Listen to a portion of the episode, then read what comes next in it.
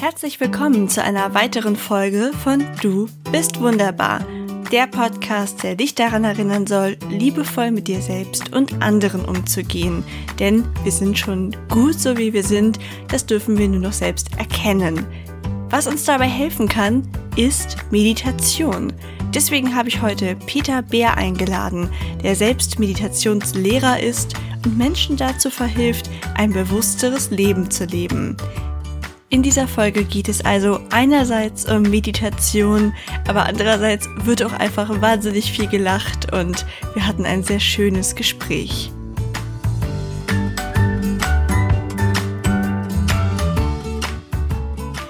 Und herzlich willkommen, Team Wunderbar. Ich habe heute Peter Bär zu Gast und ich bin super glücklich darüber, ihn nun in meinem eigenen Podcast begrüßen zu dürfen, denn ich durfte ihn schon mal für die Audi BKK interviewen und schon damals habe ich gedacht, ach, den hätte ich auch gerne bei mir. Als Peter mich dann gefragt hat, ob ich vielleicht mit ihm über sein Buch reden würde, habe ich sofort ja gesagt und nun ist er hier für euch. Lieber Peter, Herzlich willkommen in meinem Podcast. Stell dich doch mal selber vor. Ah, liebe Erika, erstmal vielen lieben Dank, dass ich da sein darf.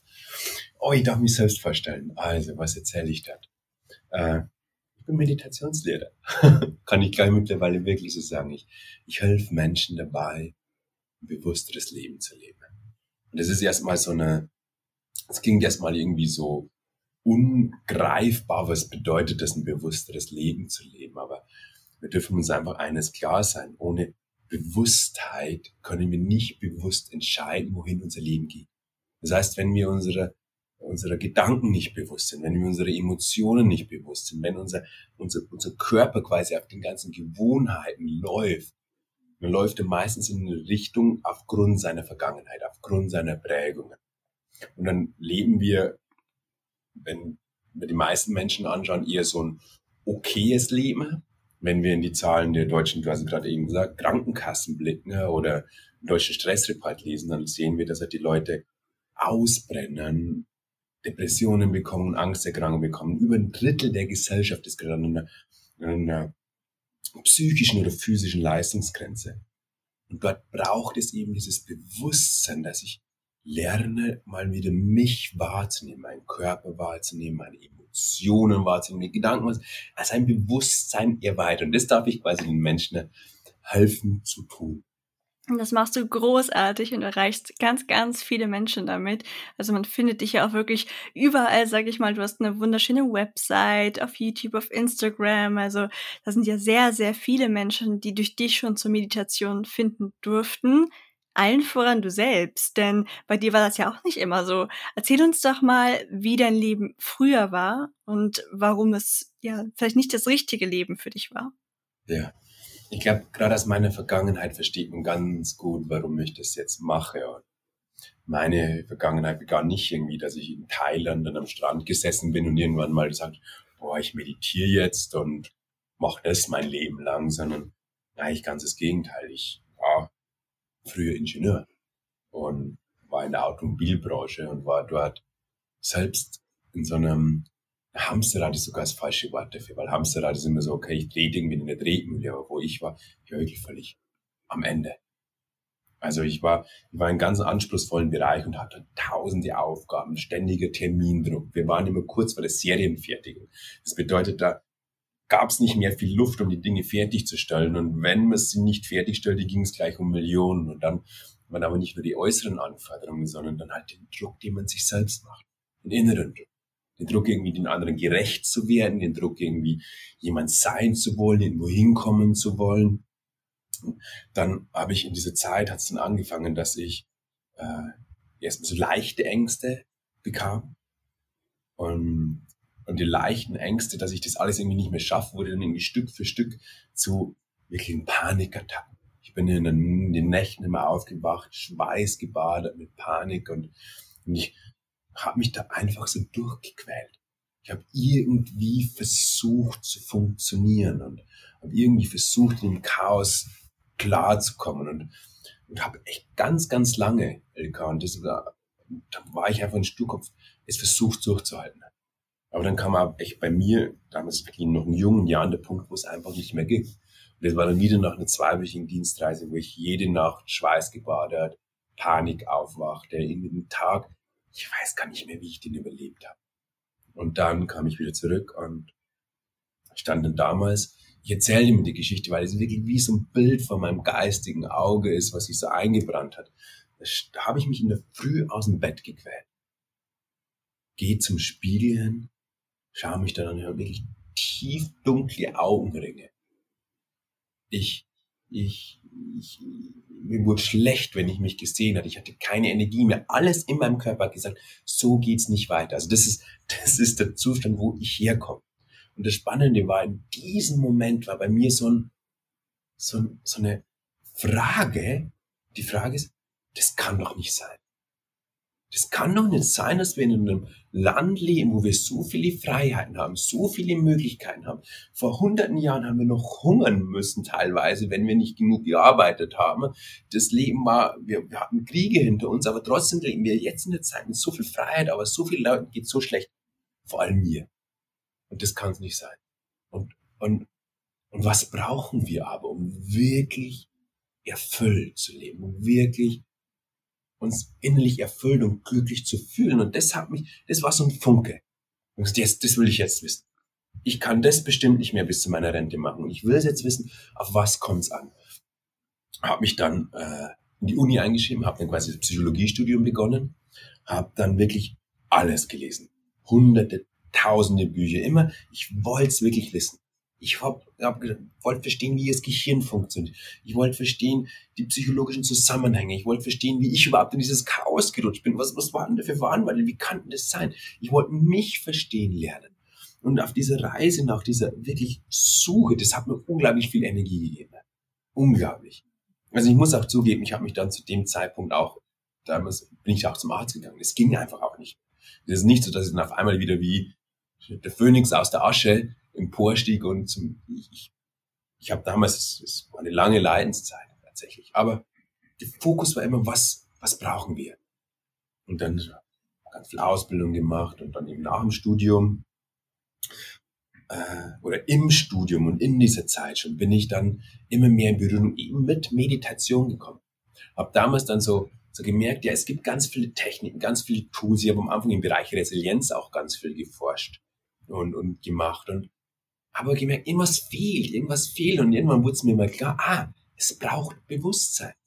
Ich muss erst mal wahrnehmen, was geht denn dort überhaupt ab, wenn ich irgendwelche Tools habe, wo ich aber gar nicht die, mich gar nicht wahrnehme, dann bringt mir das überhaupt nicht. Wenn ich auf Autopilot irgendwie im Kampf meinen Alltag lebe, dann bringen mir all diese Dinge überhaupt nichts, wenn ich nicht dieses Bewusstsein habe. Und da bin ich dann eben zur Meditation und zur Achtsamkeit gekommen. Da habe am Anfang gedacht, das ist so ein Tool, um. Und je mehr ich dann meditiert habe, ich habe dann Retreats besucht, wo ich Monate, also mein längstes war zwei Monate am Stück knapp, also sieben Wochen. Äh, und aber wirklich viele, viele Retreats, je, wo man jeden Tag zwölf Stunden, 14 Stunden meditiert, weil ich, weil ich es wissen wollte. Und habe dann einfach gemerkt, das ist die Antwort auf das, was wir suchen. Das ist, das ist der, wir finden dort das, wonach wir in unserem Alltag eigentlich immer hetzen und suchen, wo wir eigentlich den kompletten Bezug dafür verloren haben. Weil wir müssen uns einer Sache bewusst sein. Unterbrich mich, wenn ich jetzt wirklich zu weit gehe. Wir müssen uns bewusst sein, in all diesem Hetzen, das machen wir aus einem gewissen Grund. Wir alle suchen entweder nach Sicherheit oder nach Liebe. Eigentlich nach beiden. das sind unsere zwei größten Antreiber in uns. So, ich, die, die, die Sicherheit oder beziehungsweise die Angst oder die, den Weg vom Schmerz und hin zur Liebe, hin zur Freude, hin zur, zum Schönen. So, das ist diese, diese Grund, unsere Grundsehnsucht, unsere Grundmotivation, das hat jeder im tiefsten Inneren in sich. Und egal, ob du jetzt einen Ingenieur, eine Ingenieurin, einen Manager, eine Managerin, einen Hausmann, eine Hausfrau, egal wen du nimmst, den Firmenchef, den Konzernchef, den Milliardär, egal wen, er trägt die gleichen tiefsten inneren Bedürfnisse in sich. Die original gleichen. Er hat nur Strategien entwickelt, um sie im Außen zu bekommen. So zum Beispiel, wenn ich dann, wenn der Manager dann genug Anerkennung bekommt oder, oder wenn er, wenn er, wenn er die Dinge perfekt macht, wenn er die Dinge möglichst schnell macht. Wir kennen ja alle diese Dinge, diese, diese Antreiber, diese daraus resultieren, die resultieren ja aus diesem innersten Bedürfnis heraus. So. Und dann hat jeder andere Strategien entwickelt. Und wir hetzen oft so viel im Außen, haben aber verloren, dass es eigentlich im Kern darum geht, um, diesen, um dieses Wesentliche. Aber weil wir das nicht mehr wahrnehmen, die, die Verbindung dahin vollkommen verloren haben, hetzen wir und versuchen wir, versuchen wir zu überleben. Und das führt zu dem, was wir gerade in der Gesellschaft sehen. Das ist, und, und, und Burnout und Depression und Angst ist ja nur die Spitze des Eisbergs. So, darunter ist ja dann dieses wirklich, nicht wirklich erfüllte Leben, wo ich sage, oh, ich habe Lust zu leben, ich habe Freude, ich, so, so, ich tanze im Regen so ungefähr. So, so übertrieben muss es ja gar nicht sein, aber weißt du, dass ich sage, ich, ich stehe in der Früh auf, ich habe Bock auf den Tag. Ich habe richtig Lust. Ich habe, oh, heute ist ein Tag, ich habe Lust, den zu erfahren. So, und, und wir haben in diesem Hetzen das, diese, diese innersten Qualitäten, nach denen wir uns sehnen, verloren. Und wenn wir in der Meditation in diese Tiefe kommen, erkennen wir, dass wir diese in uns tragen. Nicht im Außen, sondern in uns. Und das hat mich dazu gebracht, um es mal so ein bisschen abzurunden und nicht zu viel zu quatschen, zu dem, was ich jetzt mache. Warum ich ja zum Beispiel dieses Buch geschrieben habe, das eben Meditation sogar heißt, ähm, wo wir verstehen, wie funktioniert mein Geist, was sind Emotionen, wer bin ich selbst, was ist meine wahre Natur. Auch dem folge ich in dem Buch. Und wie können wir dann mit diesem Bewusstsein ein waches, bewusstes Leben erschaffen. Ach, ich höre dir einfach immer so gern zu, Peter. Es ist einfach immer wieder eine Freude. Ich kannte die Geschichte ja schon. Ich weiß noch genau, ich habe die mal auf einer Autofahrt gehört. Da bin ich das erste Mal vor Jahren in einem Podcast über dich gestolpert und habe auch diese Geschichte gehört. Mm, ich fand es erstens einfach schon toll, weil du ja auch eine tolle Stimme hast, du kannst zwar erzählen. Und dann aber auch diese Parallele, dass wir beide halt aus der Automobilbranche als Ingenieure kommen, das hat mich dann natürlich nochmal auf einer anderen Ebene abgeholt. Und deswegen verfolge ich deswegen ja schon sehr lange mittlerweile, was du so machst. Und ja, ich freue mich riesig, dass es dir gelungen ist, selbst an diesem Punkt anzukommen. Denn ja, die, das, diese alte Situation, die klingt ja alles andere als gut. Und wie du sagst, das war ja schon kein Hamsterrad mehr, das war ja viel mehr. Warum glaubst du, ist es für viele Menschen so schwer, sich mit diesem Bewusstsein zu verbinden? Warum verlernen wir, auf das zu achten, was eigentlich am wichtigsten für uns ist? Schau, wir, wir dürfen, die, Hinduisten würden es Karma nennen. Karma ist jetzt nichts Übernatürliches von, da wo ein Gott oben sagt, du bekommst den Schöpflöffel und du den Schöpflöffel, sondern es ist einfach, du bist an einem gewissen Ort, zu einer gewissen Zeit, in einer gewissen Herkunftsfamilie geboren worden. Und gerade in diese du wahrscheinlich geboren worden bist, wenn du den Podcast hörst, ist ganz stark auch noch geprägt von einer Leistungsgesellschaft, von einer Konsumgesellschaft, von einer Gesellschaft, wo ganz viel bewertet, wo es, wo man, wenn man im Kleinkindalter schon irgendwie darauf getrimmt wird, was zu können, man versucht dann auch man muss sich vorstellen, man konnte auf diese Welt als so unglaublich unschuldiges Wesen und hatte keine Ahnung, was das ist. Also man, du kannst jetzt mal beim Zuhören einfach mal um dich blicken. Ne? Du hast für alles irgendwie Schubladen und Kategorien und das ist das und das und das. Und du kommst, ein Kind hat es nicht. Ein Kind sitzt da und ist das hier so ungefähr? Und dann versucht es an diesen zwei Halbgöttern, die, die, die Mama und Papa heißen oder, oder die Bezugspersonen, wenn es nicht zwei sind, versucht sie irgendwie zu verstehen, wie Leben funktioniert. Sie, sie und dann guckt sie, wie geht Mama mit sich selbst um, wie geht Mama mit mir um, wie geht Papa mit sich selbst um, wie geht Papa mit mir um, wann ist, wann liebt mich Papa?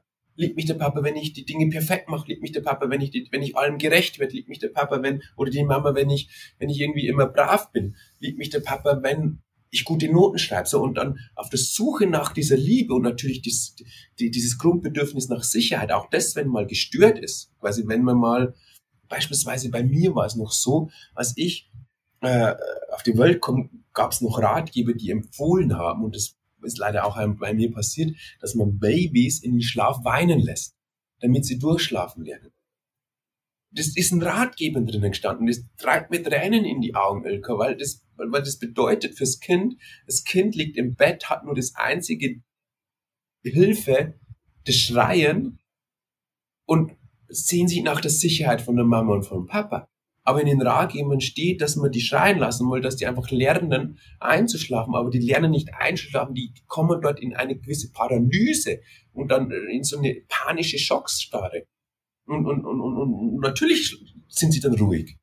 Aber das wurde empfohlen und das heißt, also das, die Eltern können da auch nichts dafür, aber das ist halt dann das sozusagen Karma und dann, und was halt dafür Wunden entstehen. Ich sage, okay, ich bin nicht sicher auf dem Planeten.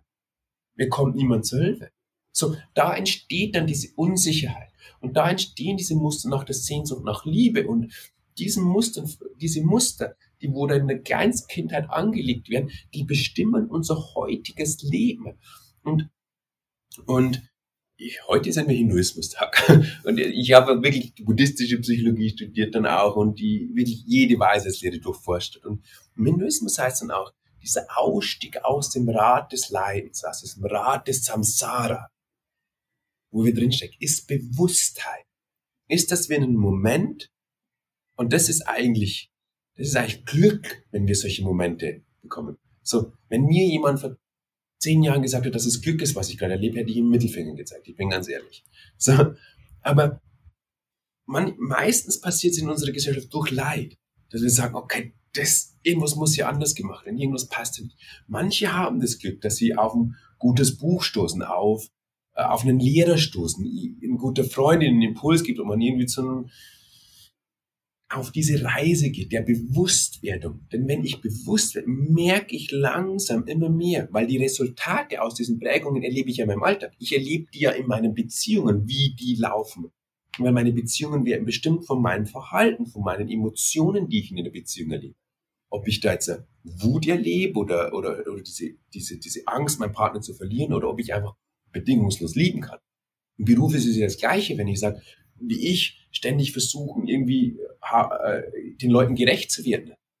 Weil hier gehofft, ich, ich war sogar abgeschnitten, warum ich das mache. Ich habe nicht mal wahrgenommen, dass ich den allen gerecht werden wollte.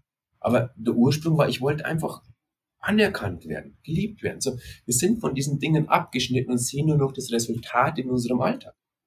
Wir sehen dann auch, ich mache alles perfekt. Ich hetze ständig von A nach B. Ich verliere mich in meinem Alltag, weil, weil wir einfach das Resultat daraus sind.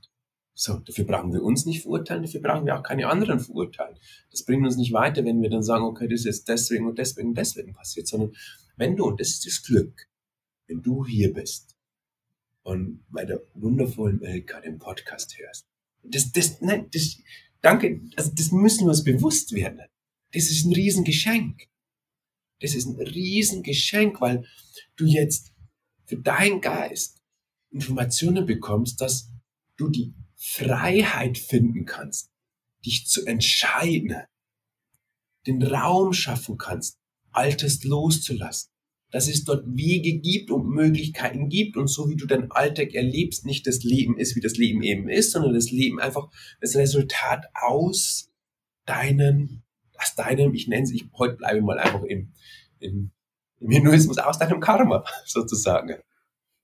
Und, und du hast aber die Möglichkeit, die, die Elemente zu lernen, um daraus auszusteigen und um sich ein wahrhaft bewusstes Leben zu kreieren. Ich glaube, ich glaube, es ist, es wäre von der Natur her angelegt, dass wir dieses, diesen Bewusstwerdungsprozess machen. In der Pubertät zum Beispiel haben wir eigentlich instinktiv eine sehr rebellische Phase, wo wir uns erstmal gegen das auflehnen, was worauf wir geprägt wurden. Und ich glaube, das, das wird heutzutage schon so, du bist dann schon so in dem Schulsystem, du musst so und so leisten.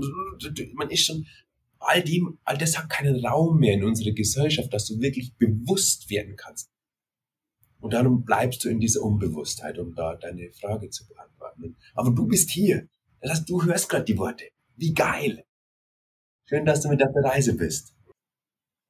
Ja, ich finde das auch immer einen wichtigen Moment, dass man sich da auch manchmal einfach auf die Schulter klopft und sagt, ich bin ja schon einen Schritt weiter, sonst wäre ich jetzt ja nicht hier. Und ich weiß nicht, an welchem Punkt jeweils die aktuellen Hörerinnen und Hörer sind, denn es sind ja auch ganz unterschiedlich, aber manche sind vielleicht an einem Punkt, wo wir alle am Anfang waren, diesem total wie so ein Schwamm alles aufzusaugen. Also du hast es beschrieben, wie du dann da alles wissen wolltest. Ich kenne es von mir selber auch noch, als ich das allererste Mal quasi mich mit Persönlichkeitsentwicklung befasst habe und das war wie so ein Augenöffnen. Ich habe mich gefühlt, das könnte ich plötzlich sehen und ich wollte alles wissen. Und ich glaube, das ist etwas, wenn man da angekommen ist, dann hat man sich selbst einen ganz, ganz großen Gefallen getan, weil man austritt aus diesem, wie so blind durchs Leben stolpern und sagt, Moment mal, jetzt starte ich bewusst durchs Leben zu gehen. Und es kann ja auch sein, also man, es muss ja nicht immer sein, dass jeder unglücklich ist, dass man ganz bewusst zu dem Schluss kommt, ich lebe schon das Leben, was echt gut für mich ist und ich bin durch Zufall irgendwie sehr mit mir im Reinen, meinem Umfeld im Reinen, alles ist gut. Aber ich glaube schon, dass man meistens auch so einige Dinge entdecken wird, die man an sich heilen darf und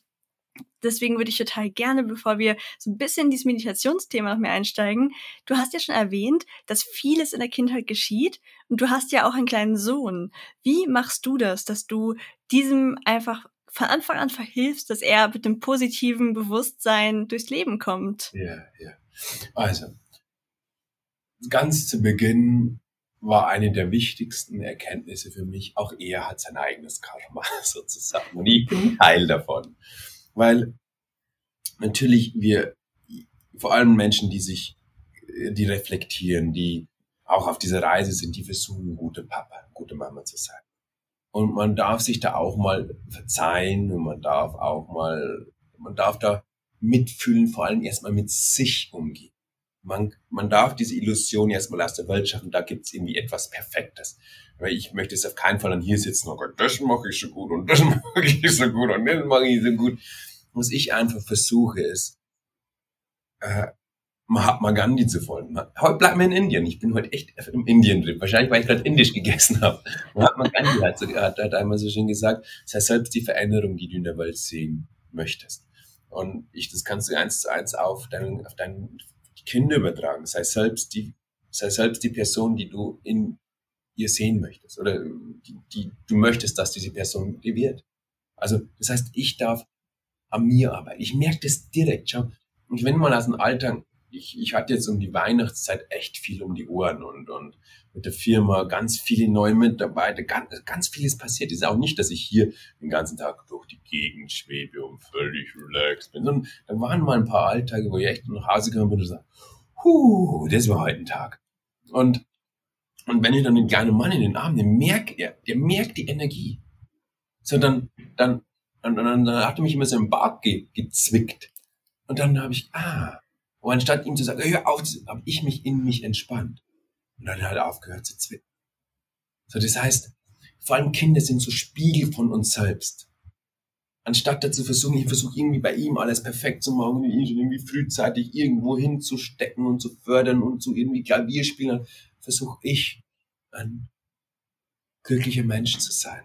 Ein ausgeglichener Mensch zu sein. So gut ich es kann. Und wenn es mal nicht gelingt, gelingt es mal nicht, dann gelingt es morgen wieder. Dann will ich mitfühlen mit mir. Dann gehe ich gut mit mir um. Aber wenn ich in meiner Balance bin, dann lernt er von mir. Vor kurzem, letzte Woche war das so, da, da äh, hat meine Frau mein, unseren kleinen Sohn ins Bett gebracht. Der ist jetzt äh, 20 Monate, also fast zwei Jahre alt. Oder 22, im, im, im Mai wieder zwei Jahre alt. Also bald, oh, 21 Monate ist es schon bald. Und dann kommt sie raus und, und sieht so auf dem, auf, der, auf, auf dem Tisch sind so Tiere, ja, so Spieltiere aufgereiht. Die hatte wirklich so ganz liebevoll in einer Reihe aufgestellt, wo dann einfach morgen wieder auf die wartet und dann sieht man eine Frau, die, die Pferdchen und den Löwen und, und die Tiere und sie fängt an zu weinen. Sie fängt an zu weinen und ich habe es gleich gemerkt, weil sie im Bett geschimpft hat, weil er sie auch momentan immer zwickt. Das ist gerade so sein Ding. Und sie hat dann mit ihm geschimpft und dann hat sie geweint, weil sie eigentlich nicht schimpfen wollte. Und weißt, und, und dann habe ich zu ihr gesagt, dann, schau, du hast jetzt zwei Möglichkeiten. Ich verstehe dich so gut. Du hast jetzt zwei Möglichkeiten. Du kannst jetzt entweder dich dafür verurteilen, dass das so gewesen ist, oder du kannst mitfühlen mit dir sein. Sagen, okay, das, du hast dein Bestes gegeben. Sei liebevoll zu dir. Weil dann wird er lernen, auch wenn mal etwas nicht klappt, liebevoll mit sich umzugehen. Weil das ist das Schauen, lass uns das wieder auf unseren Alltag übertragen. Wie gehen wir mit uns selbst um, wenn mal etwas nicht klappt? So, wie, wie, wie, wie sprechen wir mit uns selbst, wenn wir mal was nicht hinkriegen? Das ganz einfache Beispiel. Stell dir vor, in deinem Beruf oder irgendwo anders, wo ein wichtiger Lebensbereich für dich ist, dass du wirklich was in den Sand setzt, wirklich nicht klappt und es deine Schuld ist. Wie gehst du mit dir um? Kritisierst du dich selbst? Machst du dich selbst klein? Sprichst du mit dir selbst, dass du ein Versager bist? Oder, oder bist du dein bester Freund? Bist du deine beste Freundin? Und, und, und, und um es auf das Kind zu übertragen, auch dort dürfen wir und müssen wir wachsen. Und auch vor allem kein Perfektionismus an den Tag legen. So versuche ich. Das ist meine Strategie. Ich versuche selbst das Vorbild zu sein. Und ich tue mein Bestes und bin mitfühlen, wenn es nicht klappt. Ja, ich glaube, es ist eine gute Herangehensweise. Ich sage es auch immer, also noch habe ich ja keine Kinder, aber dass ich glaube, dass ein wirklich wesentlicher Faktor ist, dass man auch, also dass man einfach erstmal Liebe vermittelt, weil, wie du vorhin auch gesagt hast, gibt es diese zwei Grundbedürfnisse, die wir haben und eins davon ist, ist die Liebe. Also von daher glaube ich, selbst wenn uns mal ein Fehler passiert in der Erziehung, dann solange wir wohlwollend und voller Liebe sind, dann glaube ich, ist das einfach menschlich, weil kein Mensch ist perfekt und dass wir vielleicht auch mal diesen Anspruch an uns da rausnehmen. Nur weil ich mal etwas mache, was ich mir eigentlich vorgenommen habe, in der Erziehung nicht zu machen, habe ich ja nicht gleich irgendwie ein Kind, was ein tiefes Trauma hat oder so. Dass man da auch einfach mal ein bisschen entspannt dran geht und sagt, guck mal, in der Regel schaffe ich es doch einfach, diesem Kind Geborgenheit und Liebe zu vermitteln. Natürlich ohne es jetzt irgendwie total zu verhätscheln und so, dass es total eingebildet wird oder so. Aber es ist eigentlich einfach, voller Liebe da reingehe und auch zeige, ich gehe gut mit mir selber um und vorlebe, wie ich einen, einen, ja, einen Umgang mit mir selber pflege, damit das Kind sich daran orientieren kann, ich glaube, dann ist das schon die halbe Miete. Also lässt sich natürlich aus meiner Perspektive total einfach sagen, weil ich noch keine Mutter bin. Ja, ja. Aber das wäre so mein Ansatz, wenn ich mal Mutter werde, dass ich probiere in allem, was ich tue, immer ganz viel Liebe zu vermitteln und mit mir selber auch nicht irgendwie hart ins Gericht zu gehen, weil ich glaube, das merkt man ja auch als Kind dann, wenn die Eltern da voller Selbstvorwürfe sind. Das, mein Thema ist ja auch ganz oft so dieses, wie gehe ich mit meinem eigenen Aussehen um? Und das ist halt auch so ganz typisch, wenn man immer vom Spiegel steht und sich quasi selber so eine, ich sag mal, die Speckröllchen so kneift und sagt, oh, habe ich aber, ne, nächste Schokolade sollte ich vielleicht nicht essen. Da bin ich mir ziemlich sicher, dass das Kind auch sehr doll darauf achten wird. Und deswegen sollte man da einfach, wie möchte ich denn mit mir reden und so dann mit dem Kind umgehen? Da gibt's ganz spannende äh, Forschungen im Bereich Selbstmitgefühl, Self-Compassion. Ist gerade ein Forschungsbereich, der ganz wirklich in den Mittelpunkt steht. Wir, wir haben bald in unserer Akademie einen Kurs dazu. Und da gibt es zum Beispiel Studien, die zeigen, da haben sie zwei große Probandengruppen genommen, also zwei große Gruppen. Beide sollten Diäten machen. Also beide haben sich wollten auch Diät machen, sollten nicht nur Diät machen, sondern waren alle übergewichtig oder leicht übergewichtig und wollten eine Diät machen. So, und die erste Probandengruppe hat einfach die Diät gemacht. Wir haben quasi einen Diätplan bekommen und hatten sie die Diät folgen können. Die zweite Gruppe hat einen gleichen Diätplan bekommen und noch Selbstmitgefühlstraining. Das heißt, selbstmitfühlend mit sich umzugehen. Und die erste Gruppe, natürlich gab es viele, viele, viele und sogar die meisten, die irgendwann mal einen Moment hatten, wo sie vielleicht schwach wurden, in Anführungszeichen, und dann trotzdem gesündigt haben und trotzdem die Schokolade gegessen haben. Und die sind halt mit sich umgegangen, wie sie immer mit sich umgegangen. Die meisten kennen so, ich hab's mir noch vorgenommen, ich, oh, ich krieg's nie hin, ich bin ein Versager. Man beleidigt sich vielleicht selbst, man geht hart mit in sich geloben, man wird frustriert. Das war die erste Gruppe. Die zweite Gruppe hat gelernt, in diesem Moment ne, statt mit Selbstverurteilung mitfühlen. Zu sagen, okay, das ist jetzt passiert. Das ist okay, es ist menschlich. Anderen geht's genauso. Ich richte mich einfach wieder drauf aus. Ich möchte morgen wieder das Beste geben. Es war jetzt okay, wie es ist und es darf auch passieren. Das ist auch okay. Bin trotzdem ein liebevoller, wundervoller Mensch. Das heißt, die haben einfach gelernt, anders mit sich umzugehen. Und die Frage ist, was, wer hat die besseren Resultate am Ende erzeugt?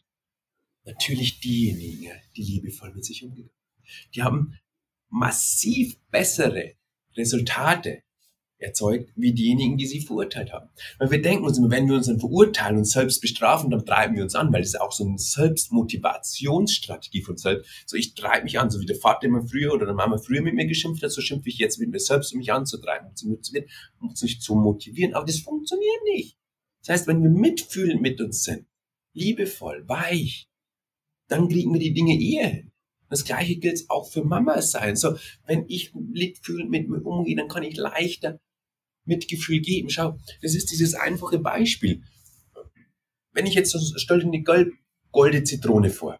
Ich schneide diese gelb-goldene Zitrone auseinander und quetsche sie aus. Was kommt raus? Zitronensaft? That's it. Es kommt Zitronensaft raus. Und was will ich damit sagen? Ja? Wenn du Wut in dir hast, kommt Wut aus dir raus. Wenn du Traurigkeit in dir hast, kommt Traurigkeit aus dir raus. Wenn du äh, Selbstzweifel in dir hast, kommt es raus. Das heißt, du kannst nur das aus dir geben, was du in dir trägst. So. Und darum dürfen wir das in uns wandeln. Das ist der Grund, warum ich das sage. Ich möchte selbst die Veränderung sein, die ich in der Welt sehen möchte. Weil aus einer Zitrone ein Zitronensaft kommt. Und aus mir das rauskommt, was in mir ist. Und wenn in mir Mitgefühl und Liebe ist, dann kann ich das in die Welt geben. So, im Christentum wurde immer ganz stark dieses Liebe deinen Nächsten gepredigt. So, und, und, und das, das, das sind viele Jahrhunderte, die, die viele Christen gefolgt, aber haben vergessen, dass der zweite Teil, den Jesus auch gesagt hat, liebe deinen Nächsten wie dich selbst. So, beginn bei dir. Und dann kommt's automatisch. Wie die Zitrone. So, sei wie eine gute Zitrone. Nein, das ist irgendwie falsch. Aber ihr Vergleich versteht, was ich meine. ja, wir, wir sind jetzt einfach die Anti-Zitrone. Wir sind jetzt alle irgendwas, was süß ist, also irgendwas Nettes, Süßes. So in Spanien gepflückte Orange, die wurde Ja, genau. In Thailand eine Mango. ja, aber ich glaube, es ist sehr klar geworden, was wir damit meinen.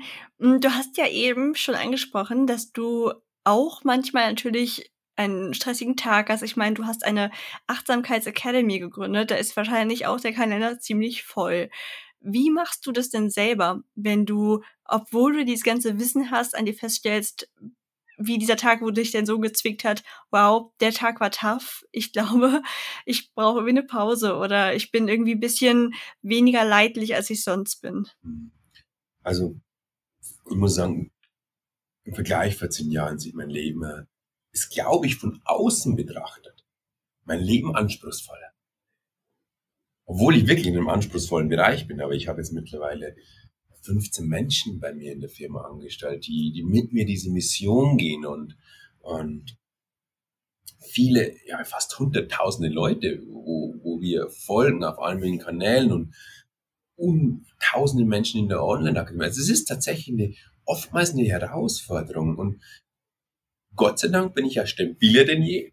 Also auch durch die Meditation, durch die eigene Praxis. Und gleichzeitig ist ein entscheidender Punkt in meinem Leben.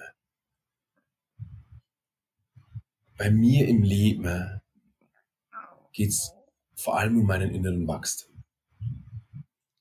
Und all diese äußeren Herausforderungen dienen meinem inneren Erwachsenen.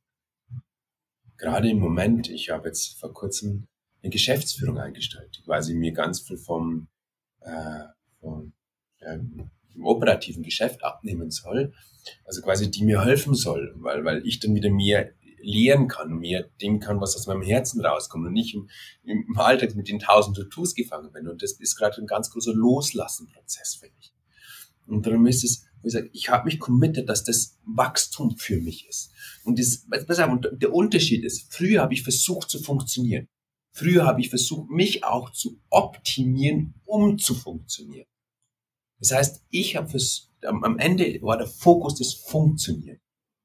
Jetzt hat der Fokus geschiftet. Fokus bin ich. Es klingt sehr egoistisch.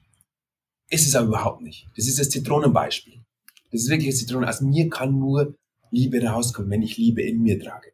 Und wenn ich schwierige Emotionen merke, wenn ich merke, okay, da bin ich wieder über meine Grenzen gegangen, dann setze ich mich hin und guck, was ist da los und lass los und arbeite auf und erlaube mir auch mal unsicher zu sein, erlaube mir einfach traurig zu sein, erlaube mir einmal wütend zu sein. Ich habe ich habe einfach auch eine Sicherheit ins Fühlen gefunden.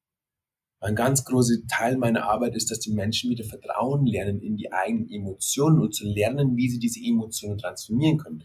Ist da auch ein Kapitel im Buch. Und das, wenn wir gelernt haben, dann ist das Leben auch nicht mehr so, so schwierig, weil wir nicht mehr von unseren Emotionen weglaufen, sondern weil wir sie bejahend akzeptieren. Und auch dann, es ist wirklich so, wenn ich gestresst bin, dann bin ich jetzt mal richtig gestresst. So, ich, äh, ich erlebe jetzt, wie Stress, was das bedeutet. Das ist jetzt Teil meines Lebens. Es darf jetzt erfahren werden. Anstatt mich da durchzuboxen ne, und zu sagen, um irgendwo hinzukommen, sage ich mir, okay, jetzt erlebe ich das mal voll. So, jetzt gehe ich da mal richtig rein. Was bedeutet es, gestresst zu sein? Gehe in meinen Körper, fühle mich wirklich. So, das ist das, wie ich, mit, wie ich damit umgehe. Aber da war es diesen großen Shift gegeben. Und der ist natürlich wirklich ein riesiger Shift und der hat bei mir lange gedauert. Von, es geht nicht darum zu funktionieren, sondern es geht darum zu wachsen und zu, sich immer mehr zu erkennen. Und das ist einfach meine Reise von Leben bedeutet.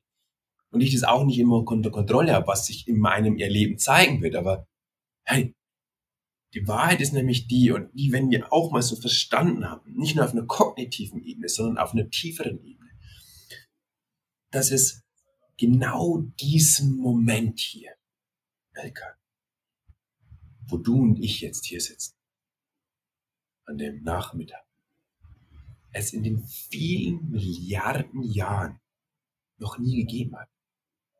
Dieses Hören, dieses Fühlen, dieses Sehen, was du jetzt wahrnimmst, hat es noch nie gegeben.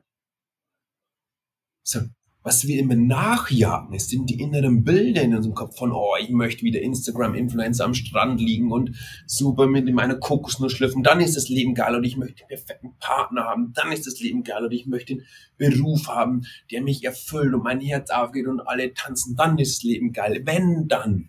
Aber die Wahrheit ist, diesen Moment hat so noch nie gegeben. Und auch im nächsten Atemzug derjenige, der nie gelernt hat, diesen Moment zu genießen, für den machen diese ganzen Ziele und ganzes Erwünschen gar keinen Sinn, weil sie dann in einer Zukunft sind, auch wenn der Traumpartner da ist. Sie haben nie gelernt, den Moment zu genießen. Auch wenn der Traumberuf da ist. Das ist für viele jetzt so weit weg, weil sie denken, ja, ja, ja, das sagt er jetzt so. Wenn ich den dann habe, dann bin ich glücklich. No! Es wird nicht funktionieren, weil du auf einer Metaebene es nie gelernt hast, den Moment wertzuschätzen, in diesem Moment zu sein. Wirklich.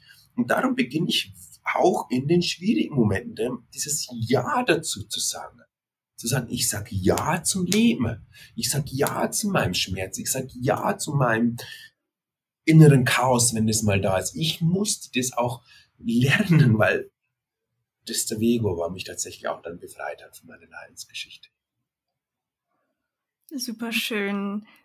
Wie ist es denn mit dem Bereich Meditation, wenn ich das, also bei dir ist es ja, also man könnte wahrscheinlich einfach noch fünf Stunden mit dir weiterreden und wir würden immer neue Bereiche finden, weil ja auch alles miteinander zusammenhängt. Äh, wenn wir so, so uns langsam so diesem Thema Meditation noch mal zuwenden, weil du da ja auch gerade ein ganz tolles, spannendes Buch geschrieben hast. Wie beeinflussen aktuell Meditationen so deinen Alltag? Wie integrierst du das vielleicht auch? Ganz wichtig zu dem Buch das ist in dem Buch, ich habe es gerade vorhin, bevor wir gestartet sind, gesagt, da steht, dieses Buch ist für, für meinen Sohn, das habe ich meinem Sohn gewidmet. Und alles, was wir bisher besprochen steht da auch drin. Das heißt quasi, es ist nicht nur ein Buch, wo es nur speziell um diesen kleinen Bereich Meditation geht, sondern es geht wirklich um dieses Gesamte von Gedanken, Emotionen. Dieses, diese klassische Sitzmeditation ist wirklich eigentlich nur ein kleiner Teil, ist echt ein dickeres Buch geworden, ein kleiner Teil davon. So, ähm, was war die Frage, Ilka? Alles gut. Wie du Meditation so in deinen Alltag integrierst. Ja, ja. Ich habe eine, eine, also ich, ich liebe es in der Früh erstmal aufzustehen, so muss ich anfangen. Äh, und, und in der Stille den Morgen zu beginnen. Und das, Ilka, war echt nicht leicht die letzten zwei Jahre. Weil es hat so eine Phase gegeben, wo ich erstens völlig übermüdet war, weil der kleine Mann die ganze Nacht geschrien hat. Und dann war Meditation eher für mich, okay, wo ich irgendwo im Tag 15 Minuten hatte und mal, also auch das kenne ich nur zu gut. Dann, also nicht mehr ganz so viel in der Nacht geschrien hat, habe ich mir so gemacht, okay, ich weiß, er steht um sechs in der Früh auf.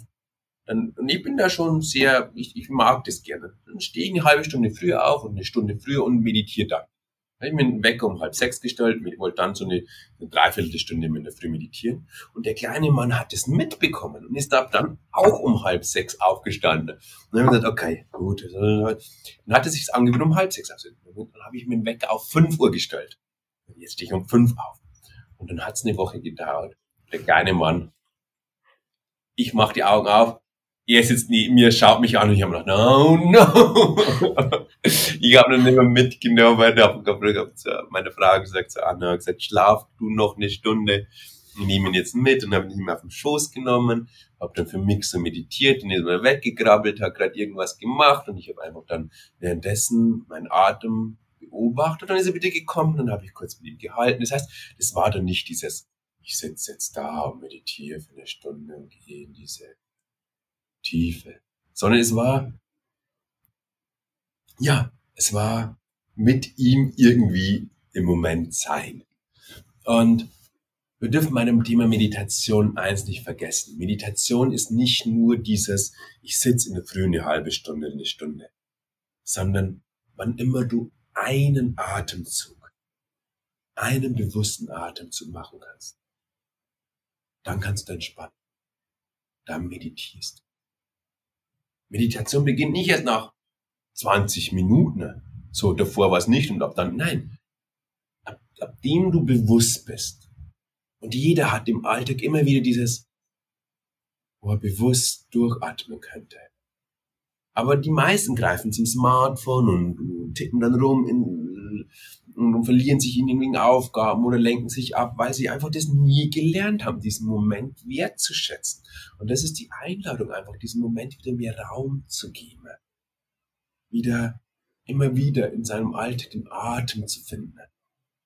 Und, und dann bei sich zu gucken, wo in meinem Alltag passt rein. Ich liebe die Morgenmeditation und ich setze mich auch am Abend immer noch für eine halbe Stunde, Stunde, bevor ich ins Bett gehe.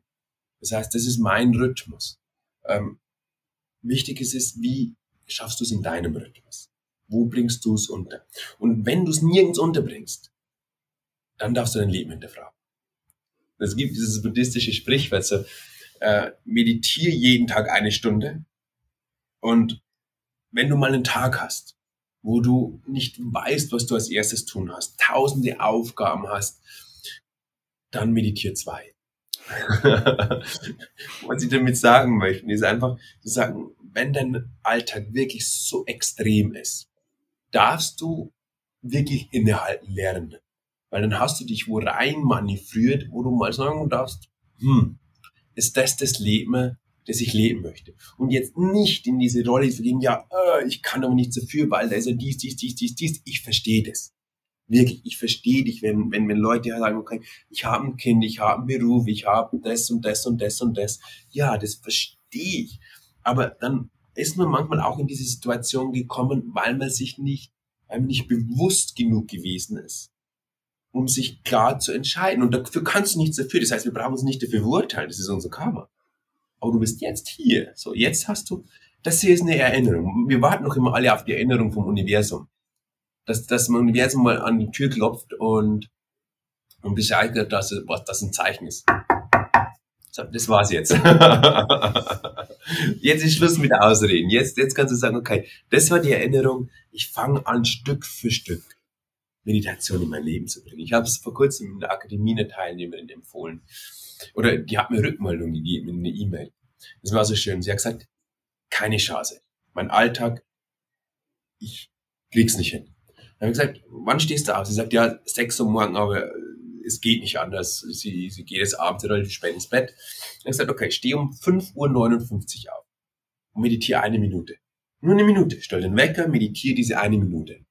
Starte in deinen Tag. Den Folgetag stehe um 5.58 Uhr auf und meditiere zwei Minuten. Also ich gesagt, gut, schafft sie. Nächsten Tag 5.57 Uhr. Und ihr versteht wahrscheinlich, wo die Reise hingeht, jeden Tag eine Minute früher. Und dadurch ist sie nach einem Monat bei 30 Minuten gewesen. Sie hat gesagt, sie geht tatsächlich abends jetzt ein bisschen früher ins Bett, weil sie auch wirklich entspannt ist, leichter einschlafen kann. Sie hat gemerkt, wie gut es ihr tut und ihr System konnte sich langsam adaptieren quasi an dieses neue, bisschen frühere Aufstehen und sie hat gesagt, sie hat unter dem Alltag mehr Energie, sie ist tatsächlich gelassen, sie hätte es nicht geglaubt und sie schafft es jetzt eine halbe Stunde zu meditieren. So. Und, und, und das fand ich irgendwie schön, dass sie die Rückmeldung geben und dass sie echt gut tut. So, so das wären zum Beispiel so Wege, wie man es für sich in den Alltag integriert und kriegt. Ja, das klingt echt nach einem ganz guten Trick für sich selber, um einfach mal zu sagen, wie kriege ich es in den Alltag integriert? Denn letztlich gibt es natürlich auch einige äußere Einflüsse, aber es heißt ja auch immer, wir haben nicht keine Zeit, sondern wir haben nur unsere Prioritäten falsch gesetzt, weil jeder Tag hat 24 Stunden und das lässt sich natürlich immer leicht sagen, wenn man nicht viele feste Verantwortung hat als Nichtmutter und so, aber ich glaube trotzdem, dass es wichtig ist, dass man sich da hinterfragt und dass man sich selbst zur Priorität macht. Und deswegen finde ich so eine jeden Tag eine Minute länger total den guten Weg, um da so langsam reinzurutschen. Jetzt haben wir quasi herausgefunden, wie schaffe ich mir denn die Zeit dafür, aber wie fange ich denn überhaupt damit an? Weil vielleicht habe ich es A noch nie gemacht oder B, ich habe das schon öfter mal probiert und ich konnte mich nicht konzentrieren, es war langweilig, wie finde ich den Zugang zur Meditation? Mm, oh ja. Oh, ich, oh, du Ilke, wir könnten wirklich hier jetzt zehn Stunden reden. Es macht gerade so viel Spaß und du machst Räume auf, wo ich sage, oh Gott, wie schön, wie schön. Also, wie fangen wir an? Ähm, wo fange ich an? Ich würde mal damit beginnen, mir den Druck rauszunehmen. So. Druck rausnehmen, dass ich irgendwo hinkommen muss, dass es irgendwie besonders sein muss, dass es irgendwie besondere Erfahrungen kommen muss, sondern es geht erstmal darum, sich den Raum zu geben, den Raum zu sitzen, den Raum zu sagen, okay, ich nehme jetzt die Zeit für mich. Der zweite Punkt, es ist völlig normal, dass du dich erstens nicht konzentrieren kannst und zweitens, dass es stinklangweilig ist. That's it. Ich müsste also tiefer in, in, in die in, die, in unser Gehirn blicken und erklären, wie das mit unserem Dopaminhaushalt und warum das so ist und warum wir durch unseren zu vielen Handykonsum auch das auch ultra langweilig ist. Aber was ich dir vielleicht nur mitgeben will, am Anfang der Meditation ist es auch ein Geistestraining. Wir trainieren unseren Geist, damit er bei uns bleibt. Und wenn er abdriftet oder wenn vor allem auch da Gedanken kommen, ist völlig normal. Hier ein Geheimnis. Du darfst sogar denken beim Meditieren. So, Suzuki Roshi, einer meiner Lieblings-Zen-Meister, hat es immer so gesagt, open the front door and the back door. Also die Vordertür und die Hintertür deines Geistes öffne sie. Let thoughts come and go. Lass Gedanken kommen und gehen. But don't serve them tea. So, aber serviere ihnen keinen Tee. Das heißt, spring nicht auf die Gedanken auf. Wenn Gedanken kommen, dann gehen sie. Und gerade zu Beginn, die erste Phase, es gibt ja mehrere Phasen, die erste Phase ist ein Geistestraining. Es ist die Schulung des Geistes, immer wieder zurückzukommen. Im Buddhismus hat ja unser, unser Geist, das kennt jeder, diesen Affengeist. Wie so ein kleines Äffchen. Das springt auf den Gedanken und auf die Zukunft und auf das Problem und bei dem und dann verbeißt es sich über das und verliert sie sich jeden Tag Träumereien, wie so ein Äffchen. In dem Buch, wo ich jetzt geschrieben habe, habe ich gesagt, das ist das, wie die Buddhisten vor tausenden Jahren unseren Geist beschrieben haben. Das Affengeist. Heutzutage, in der Gesellschaft, in der wir leben, ist es kein Äffchen mehr, sondern King Kong auf Ecstasy. So, so, ist völlig verrückt geworden, die Welt, mit so viel Ablenkung. Und da ist es normal. Aber gerade deswegen ist es so wichtig, weil wir nicht mehr die Balance haben. Und die Balance wirklich so essentiell wichtig ist. Die ist wirklich so wichtig. Das ist der beste Schutz für uns alle, um nicht auszubrennen und nicht in den wegen psychischen Disbalancen zu landen. Und wenn wir dort drin sind, ist es wirklich eine Unterstützung, dort herausfinden. Das ist nicht nur ganz tief verankert in der buddhistischen Psychologie, sondern auch in der modernen Wissenschaft, weiß sie das mittlerweile. Und es führt dann noch weiter zu einem bewussteren Leben. Und es führt dann schlussendlich auch dazu, dass wir erkennen, dass das alles auch in uns steckt, wo ich jetzt mal den Bogen nochmal spanne, von dieser Sicherheit und dieser Liebe. Da ist etwas in uns. Unsere Natur. Und auf einmal wird das Leben entspannter und wieder wesentlicher. Und darum ist es ein Weg, den wir gehen, ich, ich sage es jetzt bewusst, müssen. müssen, weil, weil, weil die Welt um uns herum wirklich so verrückt geworden ist. Ich glaube, das ist, das ist die Balance. Und ich glaube, mein Karma ist auch, um, um der Thermologie zu bleiben, dass, dass ich dieses krasse, die krasse Disbalance erleben musste von wirklich, es ging gar nichts mehr. Ich konnte nicht mehr aus dem Haus raus und habe Panikattacken fast überall bekommen, um, um diese Verrücktheit voll zu erleben, aber um jetzt gleichzeitig die Möglichkeit zu haben, das so in die Welt zu geben, um hoffentlich wieder die goldene Mitte für alle individuell, aber auch im Kollektiv zu finden. Was hältst du persönlich denn von geführten Meditationen? Das hat mir nämlich den Einstieg erleichtert und da vielleicht auch gleich daran geknüpft eine Frage. Es gibt bei dir ja das sieben Tage Meditationsexperiment und dein Buch. Wie kann ich vielleicht mit Hilfe von diesem Experiment, geführten Meditation und mit deinem Buch mir selber den Einstieg erleichtern? Da gibt's hier so einen goldenen Button auf dem Buch und da heißt es drauf, mit Meditationen zum Audio-Download.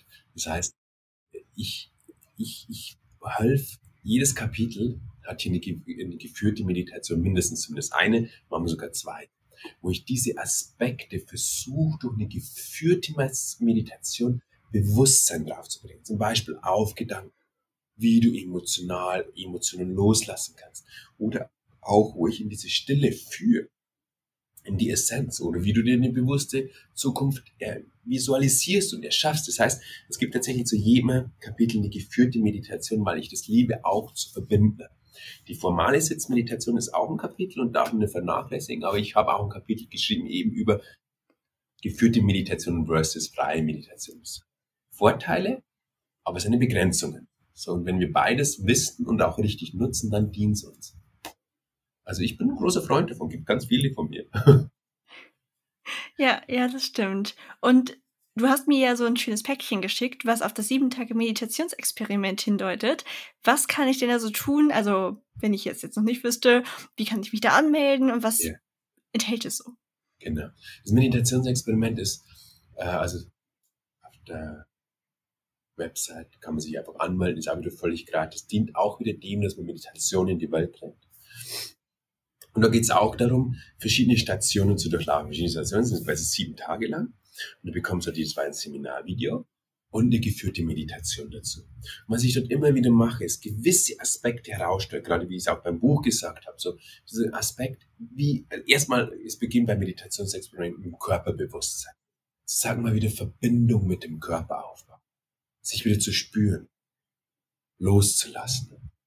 Was einem Körper nicht dient. Also, es geht ja nicht nur um Verspannungen, sondern auch ganz viele andere Dinge stecken mal im Körper. Das ist der Tag eins. Na, Tag zwei ist Dankbarkeit. Dankbarkeit ist so ein Powergefühl. Tag drei ist Gedanken. Dann nach den Gedanken geht es um Emotionen. Am fünften Tag geht es tatsächlich um die freie Sitzmeditation, dass man auch das lernt, dass man auch da merkt, ah, okay, das, das dient dem und dem. Tag sechs ist dann, wie man sich in die Zukunft kreiert, bewusst.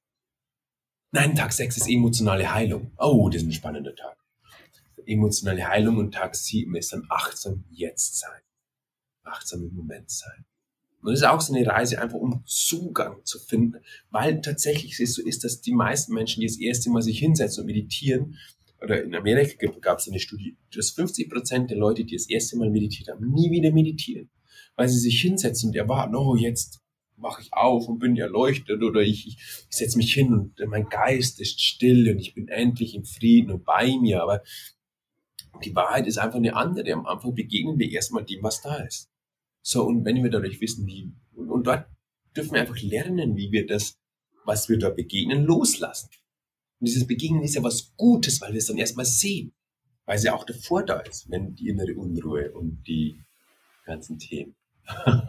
ja, also das ist auf jeden Fall ein super schönes ein, ein super schöner Einstieg so in die ganze Thematik. Also ich habe mich da wahnsinnig drüber gefreut und ich kann das meinen Hörerinnen und Hörern auf jeden Fall auch nur ans Herz legen. Macht diese kostenlose Meditation mit, macht dieses Experiment mit, gerade auch wenn ihr Vorbehalte gegen Meditation habt, wenn ihr eine Erfahrung gemacht habt, die sagt, boah, das, ich konnte das gar nicht, habe mich nicht konzentrieren können oder so. Da habt ihr ja nichts zu verlieren, weil es kostenlos ist. Und ich kann euch das wirklich nur ans Herz legen.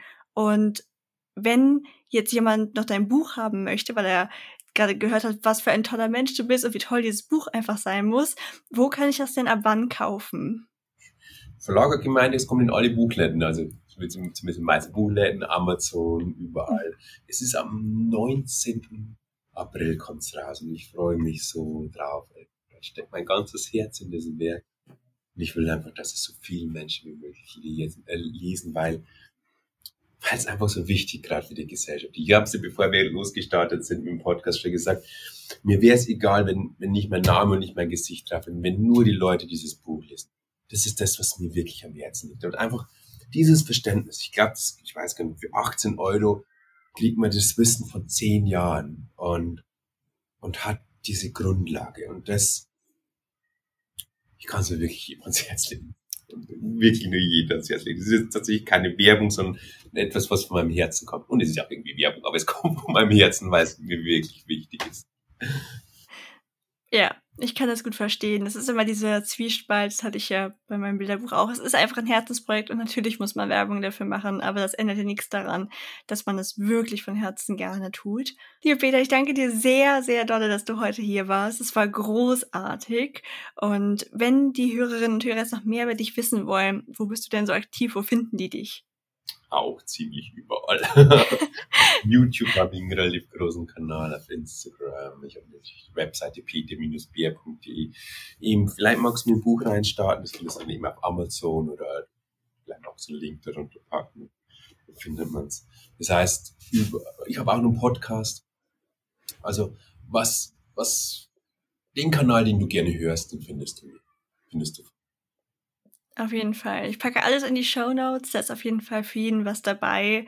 Und ich danke dir und wünsche dir noch ganz viel Erfolg mit deinem Buch, dass du viele Herzen damit berühren kannst und hin zur Meditation bringen kannst. Ja, danke schön, liebe Danke. Und schon wieder ist eine Podcast-Folge vorbei.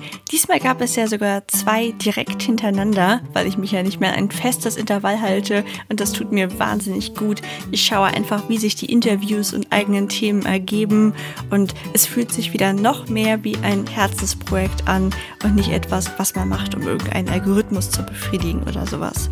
Und weil es so von Herzen kommt, würde mich total interessieren, wie mein Podcast bei euch ankommt. Es hilft mir sehr, wenn ihr mir eine Bewertung auf einem Podcast-Player eurer Wahl schreibt. Erstens, damit ich weiß, was ich besser machen kann oder was euch schon sehr gut gefällt. Deswegen auch total gerne eine Bewertung mit Text. Aber auch, weil durch die Bewertung wieder andere Leute auf den Podcast aufmerksam werden, er weiter oben in den Charts angezeigt wird und mich das Ganze total motiviert zu sehen, wow, so viele Leute hören meinen Podcast. Also vielen Dank am Voraus und bis zum nächsten Mal.